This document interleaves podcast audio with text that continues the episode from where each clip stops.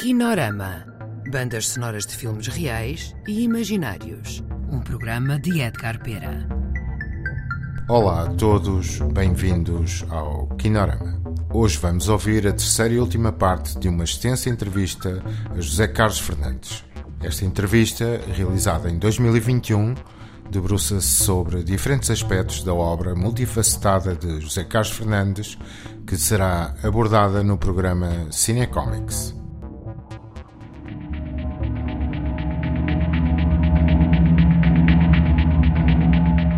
Maior parte dos meus livros levou muitos anos entre a feitura e a publicação. Tirando coisas que me foram encomendadas especificamente.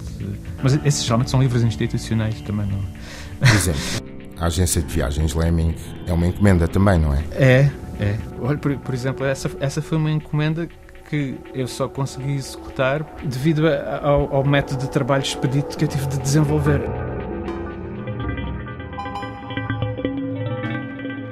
Só que isto era muito arriscado porque ter de fazer uma página de banda desenhada por dia, não havendo nada preparado para trás, não havia argumentos, não havia absolutamente nada. E, e portanto, atirei-me de cabeça para aquilo. Durante dois meses trabalhava 16 horas por dia, sem mexer, sem fazer nada, sem sair de casa, sem... e sempre aflito, porque aquilo praticamente estava a ser publicado à medida que, que ia sendo terminado. Mas o facto de eu ter desenvolvido com a pior banda do mundo uma forma de trabalho muito, muito expedita, muito rápida, o máximo de eficácia, o mínimo de elementos para o máximo de, de efeito, permitiu-me fazer isso. Por exemplo, a maior parte dos autores, e eu no princípio, fazia para cada história, fazia uma série de estudos preparatórios, estudo de personagens, estudo de decors, uh, uh, fazia uma série de ensaios, fazia a planificação da, da página com, com cuidado, fazia essas coisas todas, fazia o storyboard antes de fazer a história eu com a agência de viagens Lemming trabalhava a um ritmo alucinante. Eu não tenho uma página de esboços. Foi tudo desenhado direto na, na prancha, ia já a caminho da arte final. E não, não podia haver enganos, foi-me lançada a proposta com duas semanas de avanço. Mas eu gastei a primeira semana a decidir o que, é que ia fazer. Definir, olha, o universo vai ser este, vão ser este tipo de histórias, pronto, definir os parâmetros do que ia ser o trabalho. Portanto, fiquei com uma semana só de, de almofada, não tinha oportunidade para andar a fazer a experiência.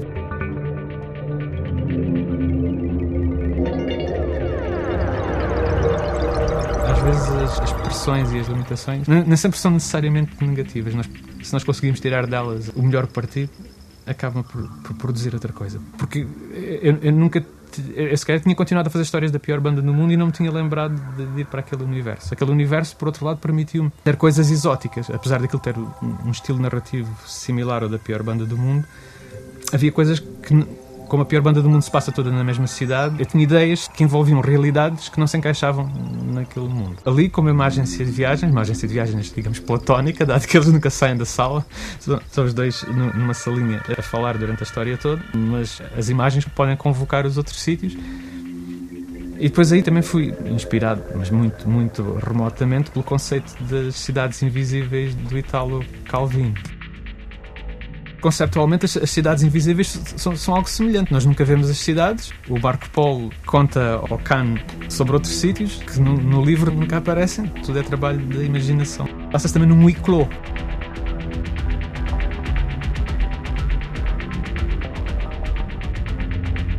E, e eu usei mais ou menos com devidas distâncias, mas eh, foi algo que tive presente quando pensei no, no conceito para a agência de viagens Lemming foi, foi um pouco o das cidades invisíveis de ter é, é, alguém que fala de outros sítios, uma pessoa que nunca sai do sítio. E, e, este contraste entre, entre a total liberdade e, e o mundo todo e, e, e, o espaço, e o espaço fechado.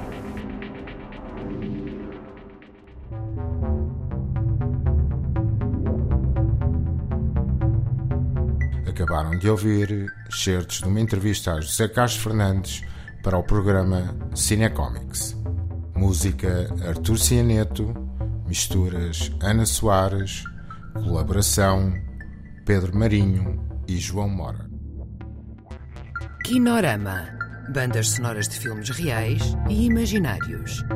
Um programa de Edgar Pera.